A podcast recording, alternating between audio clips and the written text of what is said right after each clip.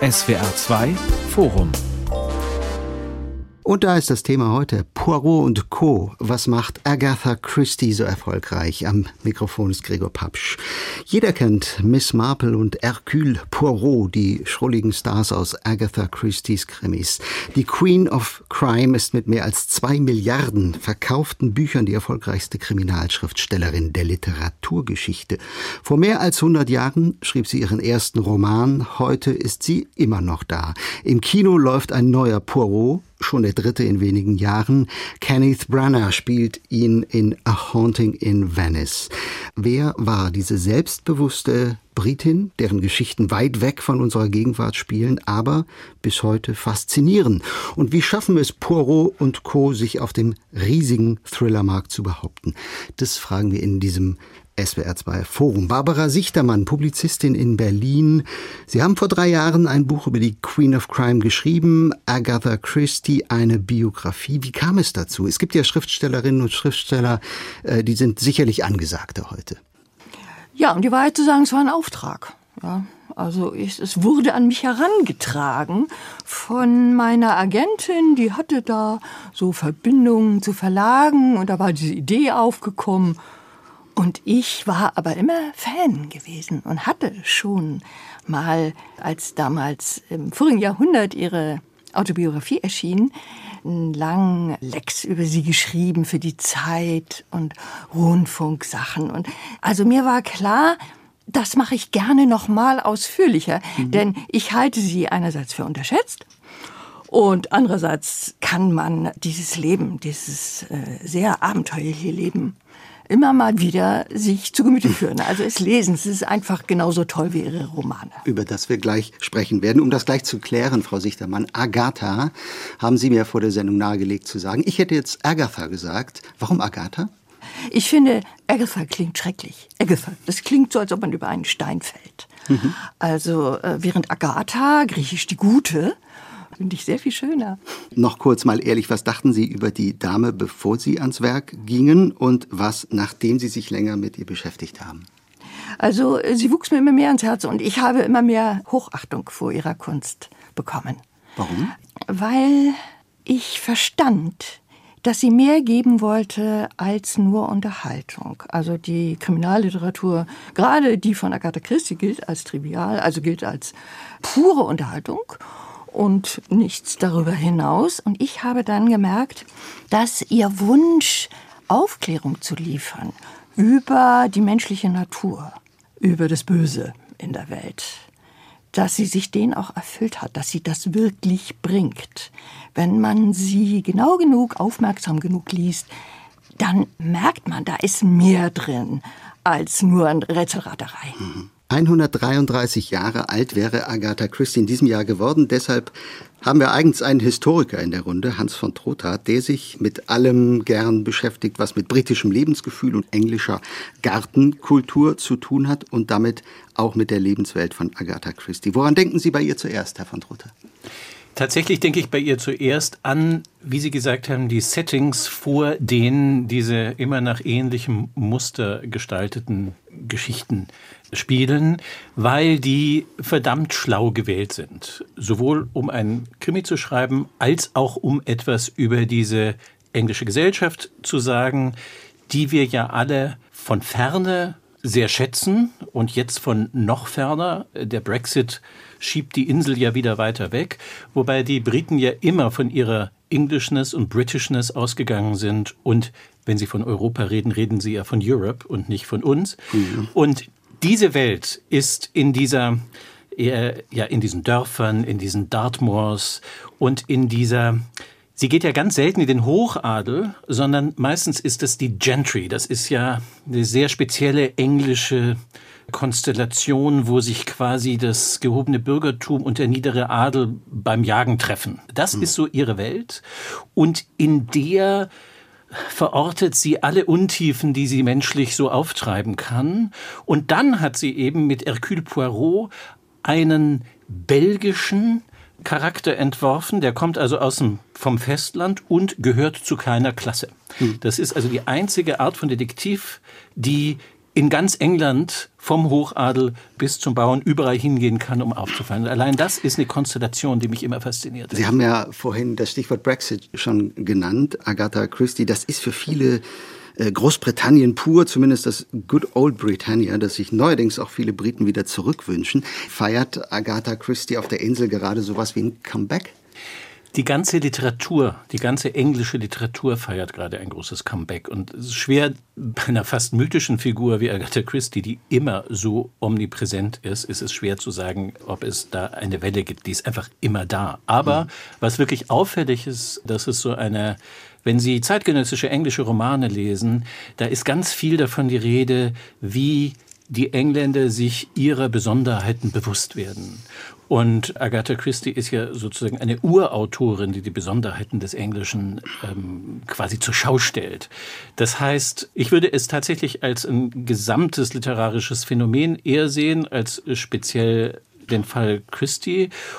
Und ich finde eben sehr spannend, dass die Literaten sehr engagiert sind, also waren beim Versuch, den Brexit zu verhindern und jetzt dabei, den Brexit zu verarbeiten. Ich habe zunehmend den Eindruck, dass die Engländer das sind, wofür wir die Franzosen immer gehalten haben, nämlich eine eminent literarische Nation, die sich über ihre literarischen Repräsentantinnen und Repräsentanten, aber vor allem auch Werke definiert. Mhm. Und da spielt natürlich Agatha Christie eine ganz große Rolle. Mein dritter Gast, Paul Ingendey, Europakorrespondent des Feuilletons der FAZ. Vor allem ist er aber auch Schriftsteller, Autor dreier Romane. Und äh, Herr Ingendey, bei dieser Sendung über Agatha Christie wollten Sie sehr gern mitmachen. Das heißt, Sie mögen sie? Sie lesen sie auch?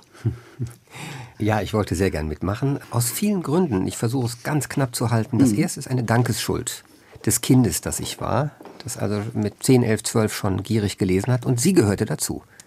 Keine Seite Karl May, aber ich weiß nicht, wie viele Bände von ihr. Und das allein ist für mich ein wichtiger Gedanke heute, wo ich mein eigenes Lesen etwas historisiere oder aus der Perspektive betrachte. Ich frage mich sehr oft, was vergesse ich und warum? Woran halte ich fest und warum? Was interessiert mich 40 Jahre später noch einmal und warum?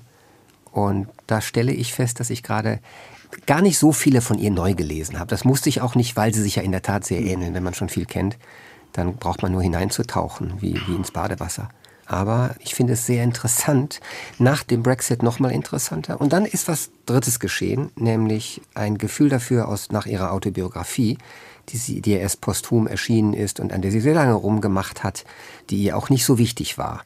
Die ist, äh, Frau Sichtermann hat sie ja vorhin schon erwähnt, sehr interessantes Dokument, einer Frau die Schriftstellerwerdung und die Professionalisierung einer Frau, die dafür gar nicht gemacht schien, beschreibt. Und das ist tief beeindruckend, weil sie schreibt tatsächlich über das, was ein Mensch, eine Frau damals zwischen den beiden Weltkriegen leisten musste, um sich einen Platz zu erkämpfen. Und es ist absolut faszinierend zu sehen, wie sie sich errichtet, sich geradezu baut und konstruiert nach Regelwerk und wie sie alle an die Wand schreibt. Mit ihrem Talent und ihrer Fähigkeit, den Markt einzuschätzen. Das ist von der Literatursoziologie für mich was Tolles und auch ein Grund, sich über sie zu beugen, neben der Tatsache, dass wir ihre Bücher wirklich verschlingen. Unzählige Kurzgeschichten, ich glaube 21 Theaterstücke und vor allem eben 66 Kriminalromane. Das ist die Vielschreiberin Agatha Christie. Wir reden jetzt so mit großer Selbstverständlichkeit über diese Romane. Gehen wir davon aus, dass nicht alle Hörerinnen und Hörer alle Romane kennen. Deswegen kurz die Frage in die Runde. Frau Sichtermann, welchen der vielen Romane mögen Sie denn persönlich am liebsten und warum? Am besten gefallen hat mir Sleeping Murder, Deutsch Ruhe unsanft, ihr letztes Buch. Ein Marple ich, Ja. Es geht hier um eins der Themen von Agatha. Und zwar hat sie versucht, verschiedene Zustände des Bewusstseins, des menschlichen Bewusstseins zu charakterisieren, um von daher so etwas wie die Frage nach der Wahrheit, wie war es denn wirklich, stellen zu können.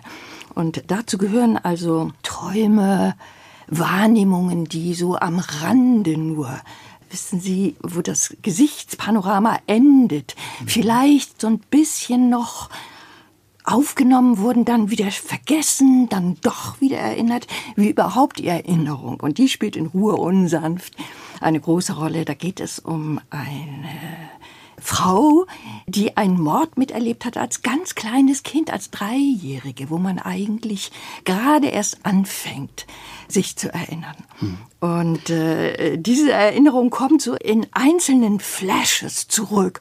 Und das ist großartig dramatisch erzählt. Herr Ingendey, Ihr besonderes Agatha Christie-Buch.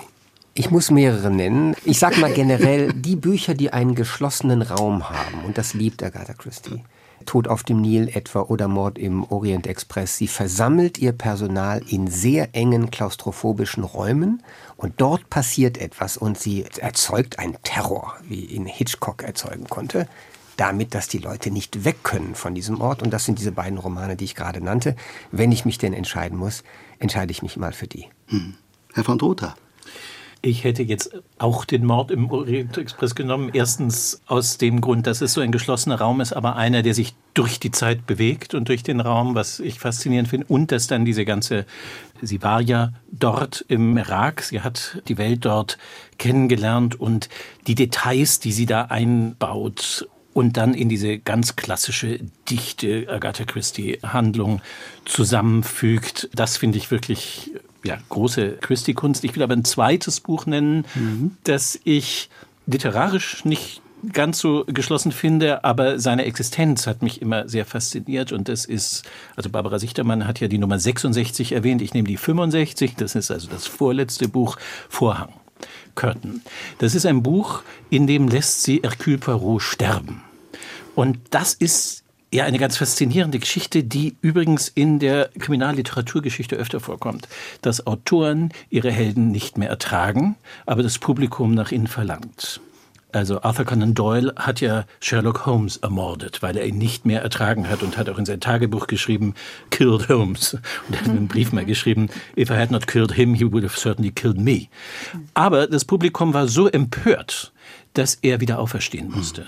Das Gleiche ist schon bei einer der allerersten Kriminalgeschichten im 18. Jahrhundert, auf die ich gerne nachher nochmal kommen wollte, weil sie eine gewisse Rolle spielt, nämlich Rinaldo Rinaldini, Räuberhauptmann von August Vulpius, das war der Schwager von Goethe. Das geht über Bände, Bände, Bände, Bände, so eine Räuberpistole und dann hat er es nicht mehr ertragen und Rinaldo Rinaldini stirbt. In Band 10 und in Band 11 war er nur eingeschlafen, weil das Publikum das nicht. Das wusste Agatha Christie. Und sie bringt ihn um, aber sie veröffentlicht es nicht, sondern hebt es auf für schlechte Zeiten finanziell, aber eben auch, weil sie weiß, sie kann den nicht wegräumen und wieder auferstehen lassen. Und insofern ist dieses Buch Vorhang, heißt es auch noch, nach ihrem Tod erschienen. Und das hat mich immer ungemein berührt. Es ist ganz interessant, dass ich gerade mich erinnere, wirklich erinnere, als Jugendlicher, dieses Buch, als es erschien, gesehen, aber nicht gelesen zu haben, weil ich den Kinderglauben hegte, ich weiß nicht, ob der heute noch irgendwas taugt, den Kinderglauben hegte, man müsse alle Poirot-Romane in der chronologischen Reihenfolge gelesen haben, bevor man den Roman lesen darf, wo er stirbt. Ich hätte jetzt, ich hätte jetzt gedacht, ich hätte jetzt gedacht, weil sie es nicht ertragen konnten, dass Helden sterben? Oh nein, ich hm. bin sehr fürs Sterben. Darf ich nochmal zurückkommen auf den Orient Express, ehe er uns davonfährt? Ist ja nun hier als Lieblingsbuch genannt worden. Agatha selber hatte mit diesem Buch große Schwierigkeiten und sie hat gelitten, als sie es schrieb, denn es rechtfertigt die Selbstjustiz. Und das ist etwas, was sie eigentlich nicht wollte. Mhm. Aber es ist das Einzige, in dem sie das macht. Sonst ist sie eine gesetzestreue Moralistin auf ihre Art. Und beim Orient Express aber ist ein so schauerliches Verbrechen begangen worden, dass sie den Leidtragenden den Hinterbliebenen das gönnt, sich zu rächen. Also, sie lässt der Rache ihren Lauf. Und das ist natürlich dann wieder Literatur. Das ist spannend zu lesen. Und diese Closed Scenery ist großartig. Schneesturm, Zug stecken geblieben. Aber da Poirot mitfährt, wird alles gut. Aber damit sind wir ja bei dem moralischen Weltbild von Agatha Christie. Also bei dieser, ist zu früh? Weiß ich nicht. Weil, Nein, das ja, kann immer die ich habe schon gesagt, das Böse in der Welt, das ist etwas, das hat sie wirklich beschäftigt. Mhm. Und, Na, und sie hat ja selber gesagt, dass ihr Schreiben ein direkter Abkömmling des alten moralischen Theaters ist. Also des Theaters als Das Theater hat sie über alles geliebt und äh, auch viel interessanter gefunden eigentlich als den Buchmarkt. Und es gibt immer ein Gut und Böse. Es gibt immer ein Schuldig und Unschuldig. Also es ist ein ganz klares Weltbild. Das ist übrigens meiner Meinung nach der Grund, warum sie so erfolgreich ist und warum sie sich so lange Es hält. ist ein Grund, ja. Sie erfüllt einfach unser Bedürfnis, dass es so wäre. Und die Kriminalliteratur hat sich ja sehr, sehr viel weiterentwickelt. Also wenn wir diese schwedischen Krimis oder sowas lesen, da ist es ja alles nicht. Es ist auch eine Welt ohne Sex. Es ist eine Welt, wo man sich in keiner Weise... Äh, Oh, da muss ich gleich noch mal einhaken. Meinen Sie, bei den Schweden ist es eine Welt ohne Sex oder bei Agatha? bei Agatha. Ja, es ist so, dass sie keine Sexszenen schreibt. Das ist richtig. Aber Sexualität oder Erotik spielt eine Riesenrolle in den Romanen. Und zwar als Motiv, Eifersucht und verschmähter Liebe, Pein, um Hamlet, ihr Lieblingsstück einmal zu zitieren. Das Interessante ist, dass es Poirot ist, der sofort merkt, wenn irgendwo erotische Funken stieben. Und das im Gedächtnis behält und von daher guckt auf die Verläufe, ja, auf die Eskalation der Gefühle und so. Also er hat immer das erotische Moment im Blick und arbeitet damit. Wir sind schon einen Schritt vor der Gefahr, in einen kleinen Abgrund zu stürzen. Und der heißt folgendes, nämlich Gleichsetzung von Leben der Autorin und Werk der Autorin. Ich glaube, ich sage es jetzt mal einfach, damit es gesagt ist und wir dann überlegen, ob wir diese Klippen nehmen oder ignorieren wollen. Die Tatsache, dass sie selber schwierige Ehen geschlossen hat, sich getrennt hat oder beziehungsweise verlassen wurde und auch darüber reflektiert, darüber geschrieben hat. Dann eine Episode, von der Frau Sichtermann uns gleich was erzählen muss, weil sie so kurios ist, ja, 1926, ihr Verschwinden, über das immer noch gerätselt wird. Aber auch die Tatsache, dass, wie ja vorhin gesagt wurde, sie eine Moralistin war einerseits und durch Poirot tatsächlich alle Motive, die menschlich sind, ins Spiel gebracht werden können. Ne? Als Grund, jemanden zu ermorden.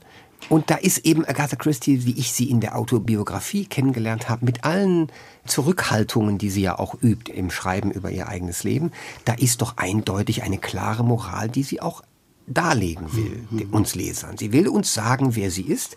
Und manchmal ist das von einer unglaublichen Tantenhaftigkeit und dann wieder von einer großen Stärke, nämlich eben zwischen den Kriegen eine Frau, die sich behauptet und die auch dann ihre Moral zimmert. Bevor wir auf das Jahr 1926 zu sprechen kommen, versuche ich mal zusammenzufassen, was bisher gesagt wurde. Geschlossene Gesellschaften, ländliche Kulissen, ein Mord, der ausgeführt wird und dann aufgeklärt wird von mehr oder weniger skurrilen, interessanten Detektivfiguren. Oft, ich glaube, das Stichwort fiel vorhin schon, dieselben Zutaten in einem Plot. Dazu relativ erwartbar, sag ich mal. Ich glaube, Herr Engler, Sie haben das vorhin gesagt. Also es läuft ja im Grunde genommen immer so ab. Die gute Welt gerät ins Wanken durch einen Mord, aber am Ende ist die Welt wieder im Lot. Können wir noch mal ganz kurz versuchen zu erklären, warum das trotzdem oder warum es offenbar funktioniert hat? Na, gerade deswegen. Also das Bedürfnis, eine stabile Welt zu haben, die wir die meisten von uns nicht erfahren und in der Zeit zwischen den zwei Weltkriegen schon gar nicht. Da ist das Bedürfnis danach natürlich ungeheuer groß. Das ist das eine. Und das andere, die europäische Kultur insgesamt, aber die englische noch mal ganz speziell, weil sie in gewisser Weise für beides die Quelle ist, ist geprägt durch einen Antagonismus zwischen Aufklärung und Romantik. Und Aufklärung, eingangs hat Frau Sichtermann den Begriff ja auch verwendet, Aufklärung ist das, was Agatha Christie inszeniert. Und das ist auch ganz emphatisch gemeint. Das ist bis ins 18. Jahrhundert zurückgemeint. Das ist, dass die Welt geklärt wird, dass ein, da wo es dunkel war, wird ein Licht hingebracht und dann weiß man, wo Schatten ist, wo Licht ist, wo gut ist und wo böse ist. Das ist ganz, ganz klar. Interessanterweise ist einer der ersten Krimis, die überhaupt je in deutscher Sprache geschrieben wurden, ist von keinem Geringeren geschrieben als von Friedrich Schiller. Der Geisterseher. Es gibt noch ein anderes, das heißt programmatisch der Verbrecher aus verlorener Ehre, 1786. Das sind so erste Geschichten, die Morde oder Verbrechen erklären durch soziale Umstände. Absolut selbstverständlich für uns, absolut Agathas Thema, aber damals ganz neu.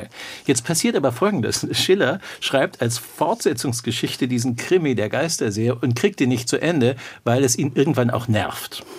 Und es gibt nichts Schlimmeres für einen Aufklärer und einen Kriminalautor als kein Ende. Weil das heißt, ich habe die Welt ins Wanken gebracht und hole das nicht mehr ein. So ist die Romantik entstanden. Die Romantik ist entstanden, indem die Leute sagen, ja, das macht ja alles total Spaß hier mit diesem, die Leute plötzlich morden lassen und Schauergeschichten, aber wir lösen das einfach nicht mehr auf. Und dieser Antagonismus spielt in der englischen Kultur, in der englischen Literatur eine enorme Rolle. Und Agatha Christie ist die Königin der Aufklärung bis heute. Ich möchte gerne noch mal eingehen darauf, dass Agatha so extrem britisch immer bezeichnet wird und aufgefasst wird. Das war sie nicht nur. Sie war eine große Reisende. Sie hat mehrere, also eine richtige Weltreise gemacht, auch noch zur Recherche für eine Ausstellung des britischen Empire nach dem Ersten Weltkrieg zusammen mit ihrem Mann und einer ganzen Truppe. Das heißt, sie war also praktisch von Regierungswegen unterwegs. Alle Mandatsgebiete, Kolonien, das ganze Commonwealth abzufahren. Und sie hat später dann mit ihrem zweiten Mann, das war übrigens eine sehr glückliche Ehe, wenn ich Herrn Ing da an dieser Stelle äh, korrigieren darf, ihre zweite Ehe ja, war sehr harmonisch. Nee, nee, Max Mallowan, Archäologe, okay, 14 Jahre jünger genau. als Agatha ja, Aber vorher eben diese äh, sehr genau. desaströsen... Okay. Ähm, also, die weltreisende Agatha, die hat sich den fremden Kulturen aufgeschlossen und hat im Irak zum Beispiel nicht die überall anwesenden Briten sehen wollen, also sie musste dann doch mit denen natürlich irgendwie klarkommen, sondern sie interessierte sich für die Iraker. Das ist also gar nicht immer nur hier viktorianische Villen und Gentry, sondern die Indien erprobten Offiziere kommen eigentlich in jedem Roman vor. Und die haben natürlich ihre ganz eigenen Geschichten zu erzählen. Frauen, die aus der Karibik stammen, Skandinavierinnen, die sich dann als Mörderinnen entpuppen und so weiter. Also es stimmt nicht, dass sie sozusagen provinzielle Engländerin war. Ja, das ist interessant. Sondern ja. der Reflex dieses Weltreiches, das England ja damals war, kehrt in ihren Büchern ja. wieder als eine Form von sagen wir mal, heute würde man sagen, Multikulti, Buntheit, also alles rein. Ja? Und das ist auch ein Grund für ihren Erfolg in der ganzen Welt. Und dann natürlich, dass sie immer gleich in allen englischsprachigen Zonen verlegt wurde. Also ihre Bücher kamen immer gleich in ganz Amerika raus und natürlich auf der Insel. Ja, ist ja interessant, dass ja der allererste Roman 1920, The Mysterious Affair at Styles, Gleich in England, der, in äh, Amerika. erst in Amerika erscheint. Mhm. Wir können ja vielleicht auch noch anmerken, dass der von, von 1916 geschrieben war und dann ein paar Jahre lang rumlag und sie hatte auch fast das Interesse, hat den rumgeschickt und ist abgelehnt worden. Ja, ja, Was ich noch kurz sagen wollte, auch weil es Frau Sichtermann ja gerade auch ähm, so aufeinandergelegt hat,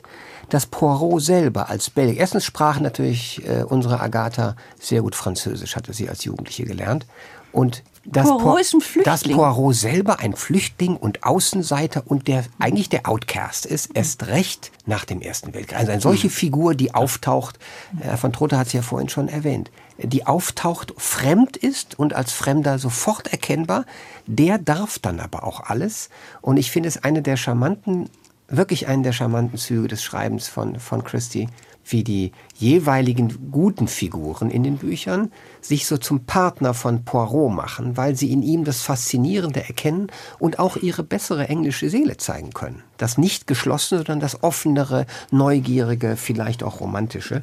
Und das ist in der Tat eine absolut faszinierende Figur. Ich kann verstehen, dass die Autorin irgendwann dass ihr diese Figur auf die Nerven ging und sie keine Lust mehr hatte, weil, das wurde ja vorhin kurz erwähnt, das Serielle des Krimischreibens bringt ästhetische Probleme mit sich, wenn man immer wieder einen Roman fertig schreiben muss. Und dafür muss man ausgerüstet und gemacht sein. Man muss das Serielle akzeptieren als das Limit dieser Form. Und wer das nicht kann, der kann solche Krimis nicht schreiben. Wer das akzeptiert und einbaut, der kann es. Hm. Sie hat ja nun noch Miss Marple erfunden, die äh, nun wirklich auf dem Dorf sitzt. Aber da war es dann wieder ihre Kunst, in einem Dorf, die, die ganze menschliche Community mit den Stärken, Schwächen, Guten, Bösen und so, alles das in einem Dorf zu konzentrieren. Also, der, der, also einerseits ist sie in die ganze Welt ausgeschweift mit ihrem äh, Personal, ihrer Bücher. Und dann hat sie genau das Gegenteil gemacht. Also äh, auch Closed Scenery, wenn man so will, dieses St. Mary Mead. Genau, also die, dieser klaustrophobisch geschlossene Raum, den Herr Ingedey vorher erwähnt hat, der ist in diesen Dörfern auch. Also das, sind ja, das sind ja quasi unsichtbare Wände, die da sind. Mhm. Und ihre große Gabe war es, sehr genau zu beobachten also sie wird ja auch immer wieder beschrieben als jemand, die eher zuhörte als redete, die, also die sehr, sehr viel aufnahm.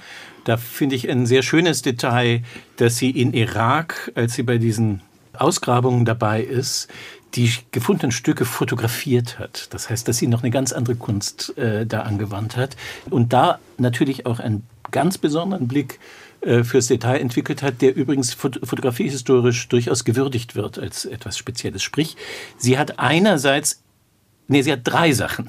Sie hat ein geschlossenes Weltbild, an das sie glaubt. Und das hat sehr viel mit Moral zu tun und das hat sehr viel mit England zu tun.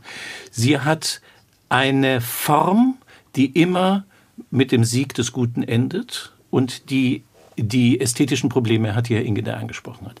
Und sie hat die Gabe, unentwegt wie kleine Kinder Steine und Murmeln Details zu sammeln, die sie dann in diesem System drapiert. Frau Sichtermann, Agatha Christie lieferte mit ihren Romanen eine Art Psycho- und Sozialchronik des 20. Jahrhunderts, schreiben Sie in Ihrem Buch. War sie ein Menschenfreund? Was würden Sie sagen? Das ist eine sehr gute Frage, weil man die nicht so einfach beantworten kann. Also ähm, mit Miss Marple hat sie ein bisschen was gemein, mit Poirot gar nicht, aber mit Miss Marple schon.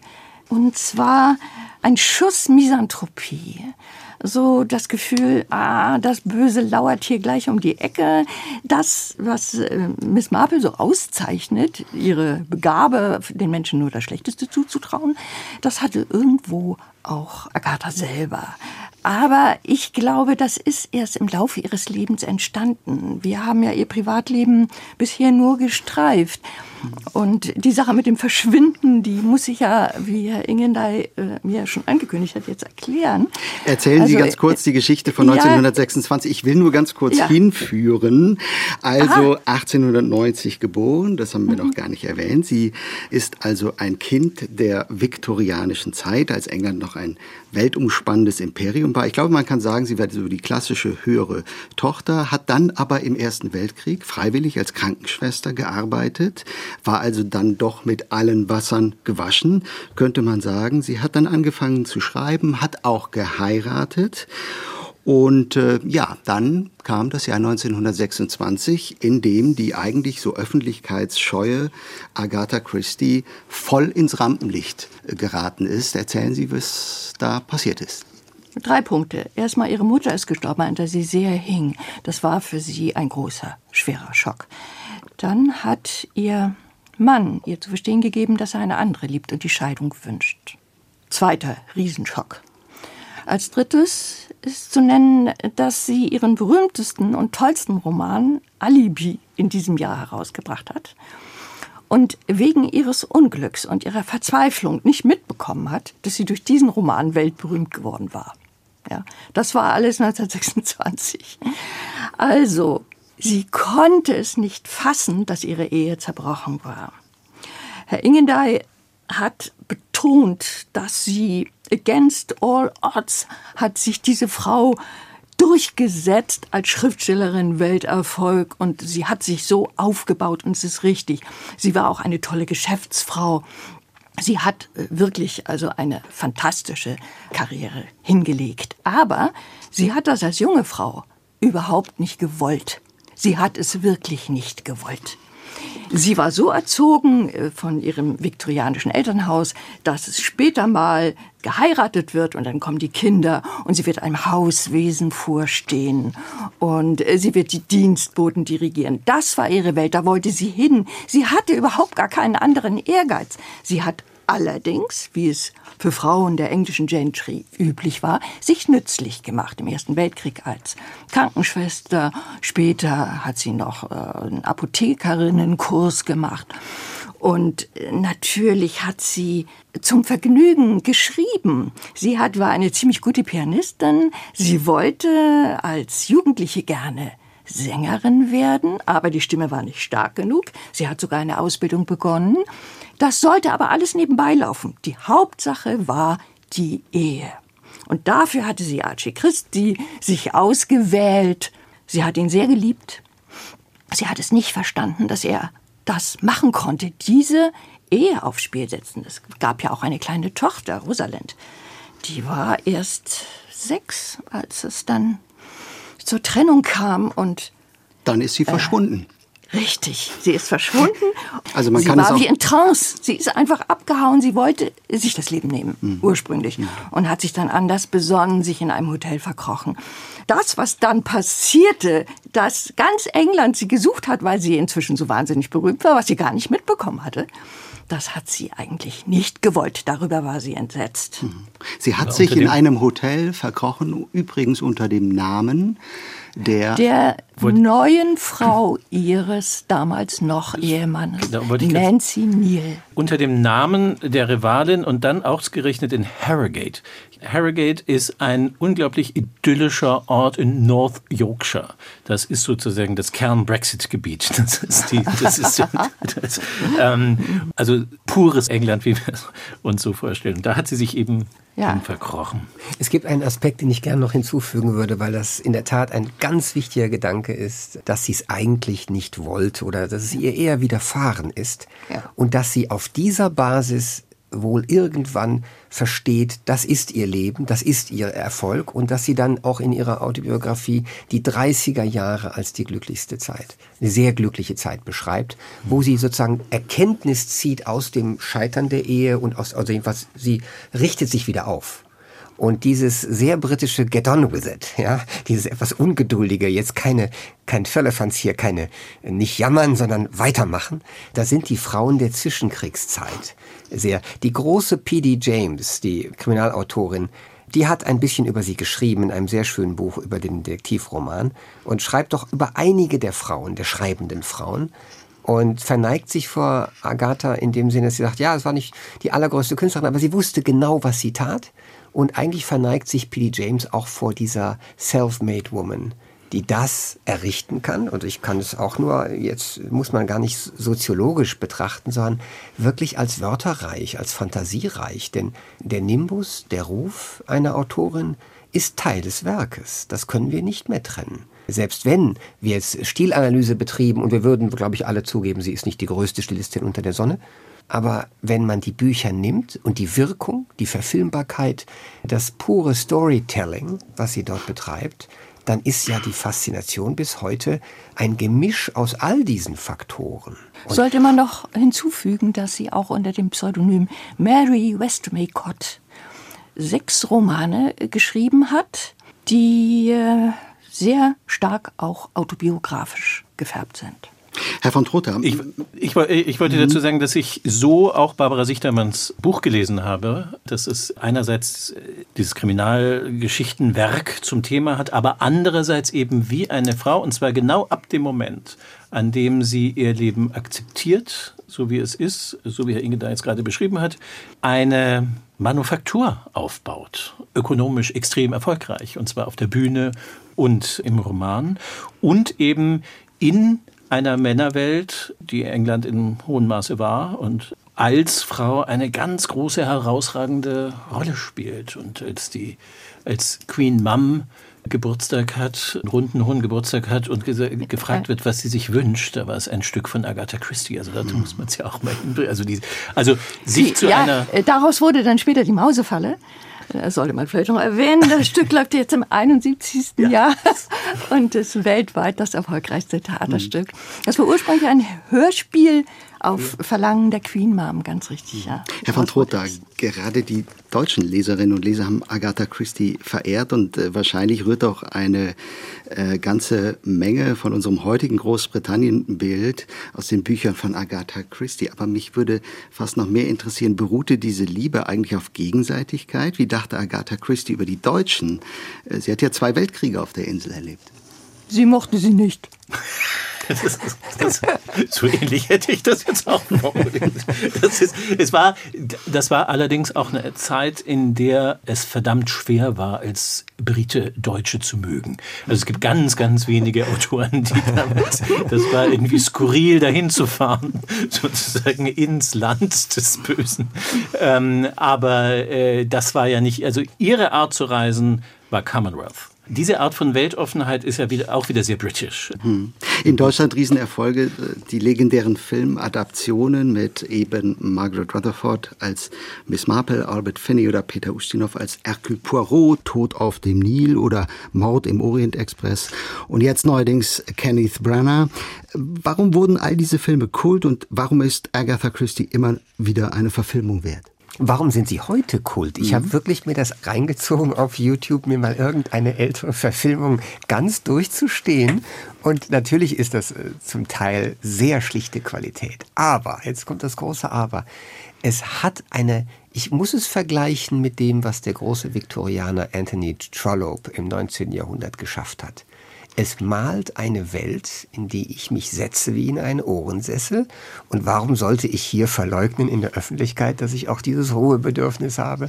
Auch meine Fantasie, auch mein Geist hat dieses Ruhebedürfnis, wie ich das ja auch bei dem großen Anthony Trollope befriedigt finde. Einfach in sicheren Formen, einem ästhetischen Rahmen, einem vorhersehbaren Ablauf. Ich mag das auch. Das wäre ein eigenes, sehr, sehr spannendes Thema, das Verhältnis von Agatha Christie zum Film. Sie selber hielt ja nicht so viel vom Film. Nein, sie, sie verachtete eigentlich die Filmkunst, bis dann schließlich Billy Wilder mit Zeugen der Anklage sie überzeugt hat. Aber das, das war eigentlich also der einzige hat, Film, den sie, sie Also für viele Leute, die kommen ja von den Filmen und landen dann bei den Büchern heute. Heute kann man ja kaum noch anders. Und für, mhm. sie wollte ihre erstmal, also sie hat dann sehr gut damit verdient und hat damit dann auch gearbeitet, aber es war nicht ihre favorisierte Form und umgekehrt umgekehrt. Ja, Ihre Frage, warum wirft sich der Film so stark und so erfolgreich auf immer wieder dieselben Bücher? Und ich glaube, das hat damit zu tun, also dass erstens eine solche geschlossene Handlung und so eine geschlossene Welt, das ist das, was man im Kino will, das ist das, wo man am Schluss äh, gerührt ist. Aber es sind auch die Bücher mit den ausgeprägtesten, originellsten und tollsten Typen, die so verfilmt werden. Und wenn Sie an Maggie Smith in Tod auf dem Nil denken oder an David Niven oder es sind einfach Spielwiesen für äh, Bravourstücke der Soloschauspielerei. Drum sind die als Filme gar nicht so gelungen. Es ist mhm. eigentlich eine Nummernrevue. Aber das macht ungeheuren Spaß. Könnten wir noch irgendwie mal kann mal jeder mal sagen, was er oder sie nicht mag. Es muss mal, ich feine, wir sind es dem Service schuldig, dass mhm. wir auch mal sagen, weil ich ja vorhin kurz erwähnte, sie sei nicht die größte Stilistin gewesen. Was nervt denn ein bisschen, wenn man die ersten 30 gelesen hat? Also natürlich nervt es erstens, dass jemand behauptet, dass es das Gute gibt und zweitens, dass das immer gewinnt und wie es definiert ist.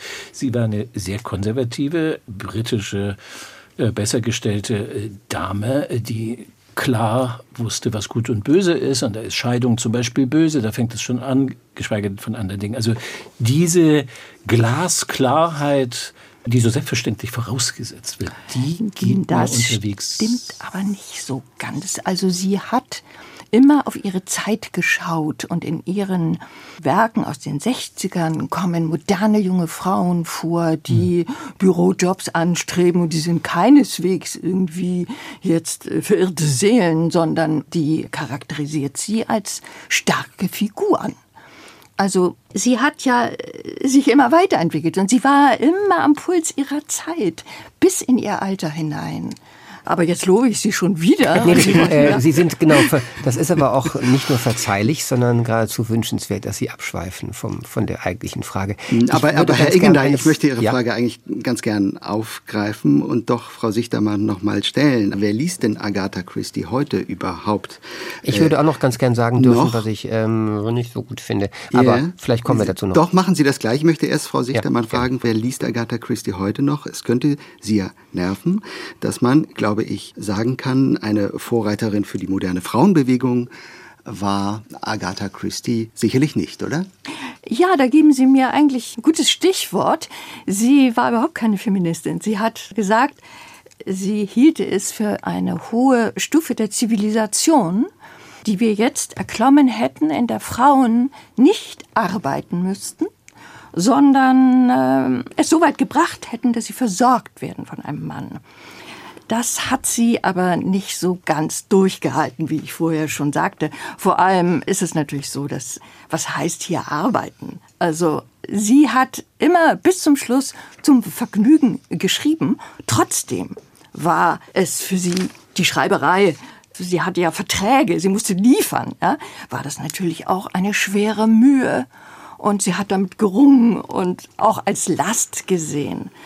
Aber ich finde, dass Agatha durch ihren Kampf mit den Umständen und durch das, was sie daraus gemacht hat, dann doch als Beispiel so großartig war, dass sie, man sie auch interpretieren kann als Vorkämpferin mhm. für Emanzipation, auf alle Fälle für Selbstständigkeit von Frauen in schwieriger Lage. Dafür ist sie wirklich ein großartiges Beispiel. Ob sie nun jetzt sich Frauenrechtlerin nannte, das ist im mhm. Grunde egal. Das sind dann nur Worte, wissen Sie. So, jetzt Herr Ingler. Ja.